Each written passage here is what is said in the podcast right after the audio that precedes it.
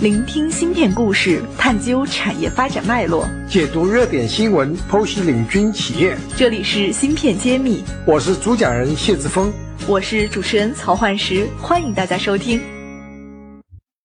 欢迎大家收听芯片揭秘，我是主持人焕石。今天非常荣幸，我们录音棚来了一位非常。绅士又非常帅气的芯片行业从业者，我这么介绍，其实他还有点不好意思的笑了。我们先有请我们的罗彤罗总。好，谢谢。跟我们芯片揭秘的听友打个招呼。听众朋友们，大家好，我叫罗彤，我也是在中国是第一次在电台录播采访节目。以前我在新加坡接受过一些采访，那都是非专业方面内容。非常感谢有这个机会，也很高兴能够跟大家沟通，希望大家都有所收获。其实我们非常非常荣幸能请到罗总，因为他也是比较忙的一个人。那今天可能会分几个段落来跟大家剖析一下罗总的从业经历，包括他现在在干的一个行业是非常有意思的。先来聊一聊罗总，您是读什么专业的？毕业之后是不是就马上做了我们半导体行业呢？这个路其实蛮长的哈。我的教育呢，总的来讲还是比较好的。我在北大物理系，不能说跟半导体没有什么联系。作为一个物理系的学生。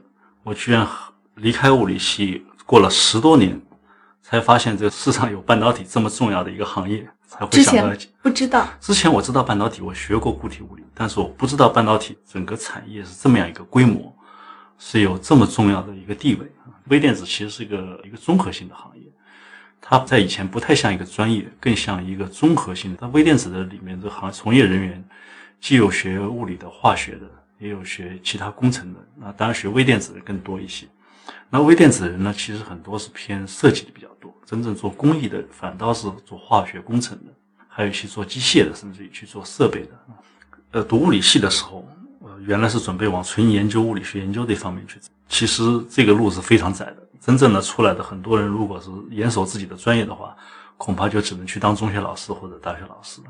我们的主要的嘉宾谢志峰谢院长，他也是学物理的，他是交大的物理系。但是他跟我说，他当年考到国外去留学，很大的原因是受到了李政道啊他们的这个这个影响。华人在海外受到了个很高成就，他们都会去奔着那个方向去抱着物理学。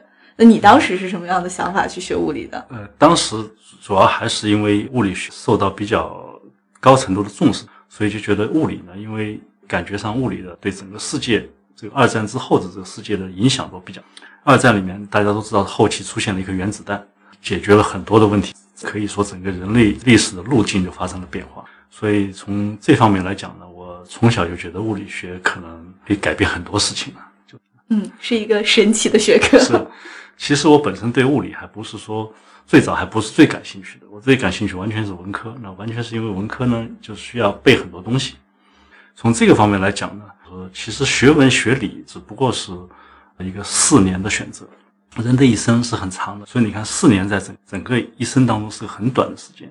我觉得每个人都不应该被这个四年之前做的一个选择，把自己限定在一个框框里面。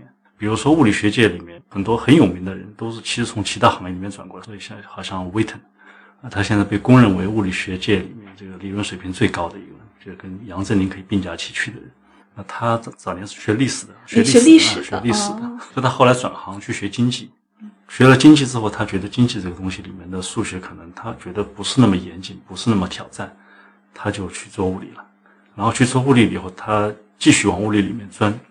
因为他做的物理是弦论，里面需要很多很复杂的数学公式，所以他他就变成了一个弦论里面最高水平的人。最后，因为这个弦论的研究，获得了数学界最高的奖——菲尔兹奖。所以你看，这个一个历史出身的物理学家，最后得到了数学界的最高奖。所以，这个人的一生其实是可以很多变化，就是不见得说非要一根筋、一条线跑到黑。那您是怎么跑下去的呢？人的一生当中，其实就是有必然性，有偶然性。就是你，你如果是一个希望有一些挑战的人，你就不会喜欢待在原地，所以你的注定里面就有很多变化。但这些变化本身又不完全是受你自己当初计划好的路线所影响的。比如说我，我上大学，我报志愿的时候，第一志愿北大，第二志愿中科大，第三志愿复旦交大，最后考上北大呢，是因为我考上。如果我考不上的话呢，我也许现在就苏州大学。后面的一些转折也是这样子，就是比如说我后来去新加坡。当时其实我既申请了美国，也申请了日本，也申请了新加坡，这三个地方最后都录取我。但是恰巧新加坡比较早，他的要求是一个礼拜之内必须去，要不然这个机会就没有了。那我心想，那已经有了，我就去吧。啊，最后日本的和美国的通知书也都来了，所以这个这个事情就是很多偶然性，这个里面有些偶然性的因素在里面。那您是什么样的偶然的机会来加入到半导体行业了呢？那九八年前的石油危机，石油危机的时候，我在斯朗伯格的一个是一个工厂里面管一个实验室，金像实验室一个主任。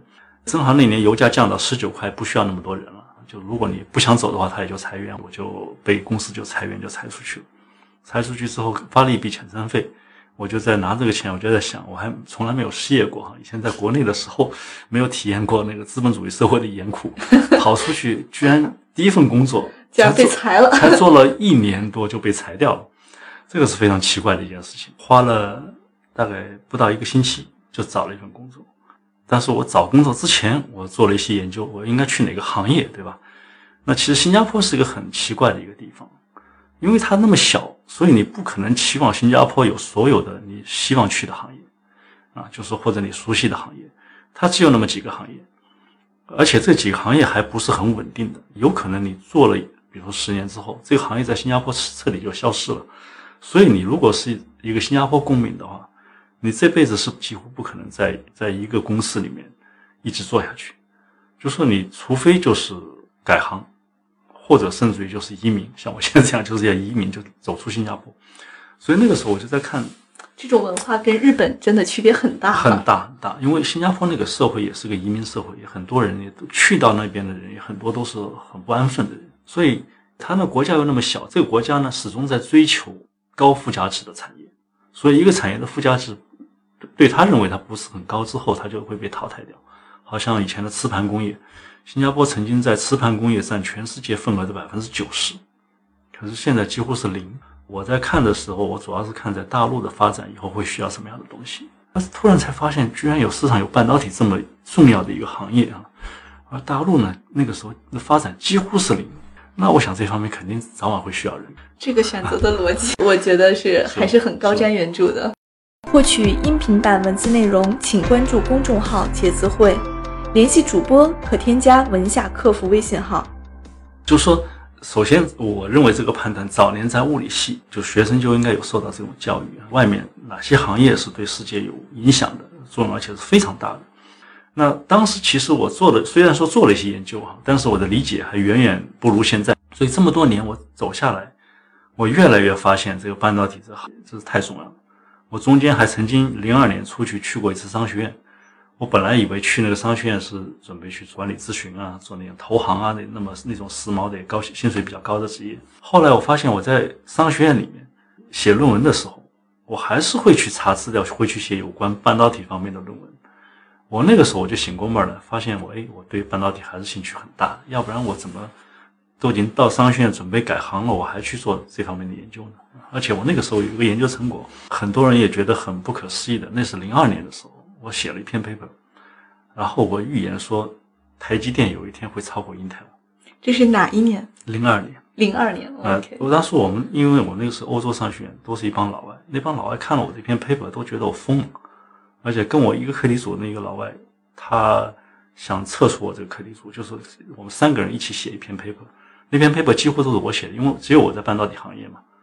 他就两个理由，他想跟我分道扬镳。一个是他觉得这个是非常 crazy，那个时候 Intel 不知道比台积电大多少倍。另外一个原因，他是看我整篇文章背后没有引用什么东西，他觉得你怎么可能写一篇文章？因为西方人通常写一篇文章后面至少有几十个引用。他说你这个东西会不会到处抄的？你抄来的，因为抄袭是很严重的，直接开除，就学位就没有了。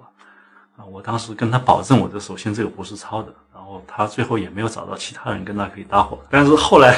被证明这件事情，至少现在台积电从市值上已经超过 Intel。这个过程当中，我就发现这半导体比我当初做研究的时候认识到的还要广。因为实际上，人类整个进入工业文明以来啊，有所谓的三次工业革命。这三次工业革命其实背后非常深厚的基础，才才会造成这么大的影响哈。最深厚的基础其实还是物理学。第一次工业革命呢，就是用机器、机械力取代人力。有有蒸汽机啊，有这种各种机械开始出现，但是还比不上第二次，第二次影响更大。第二次就产生了可以把能量和信息长距离传输的那么一种方式。有了这个电磁电动力学这这套东西之后呢，这个所有的东西就是无远弗届了，直接就把地球缩小了。第一次工业革命只是给地球增加了一些能量，第二次信息革命突然把地球缩小成一个地球村。第三次革命呢，就是现在所谓的电子信息，机器开始有一些个类似于人的思考的功能。这个半导体呢，就是用硅啊一种完全不同的元素，通过逻辑运算零和一之间的一些个运算，呃，去模拟人的思考的功能，使得人的信息传输的方法和渠道也大大扩展。那这个东西的背后的基础呢，其实是世纪初的那个量子力学。有了量子力学，有了能带的观念，有了半导体，这集成电路这些才成为可能。啊，这个需求最早的时候是由于战争带来的，战争要需要解对方的密码，啊，破译密码，还要需要计算炮弹的弹道，这些都是非常复杂的大运动量计算。啊，那个时候靠人脑子非就感觉不够，但是有了这个半导体。对我们跟祖先应该是不是一个量级了？完全不是一个量级。我们用的工具更厉害。嗯嗯。下一期和罗总继续来聊一聊半导体行业的产业发展趋势。我们下期再见。好，谢谢。感谢大家收听《芯片揭秘》，更多精彩内容请关注公众号“茄子会”。我是谢志峰，我在《芯片揭秘》等着你。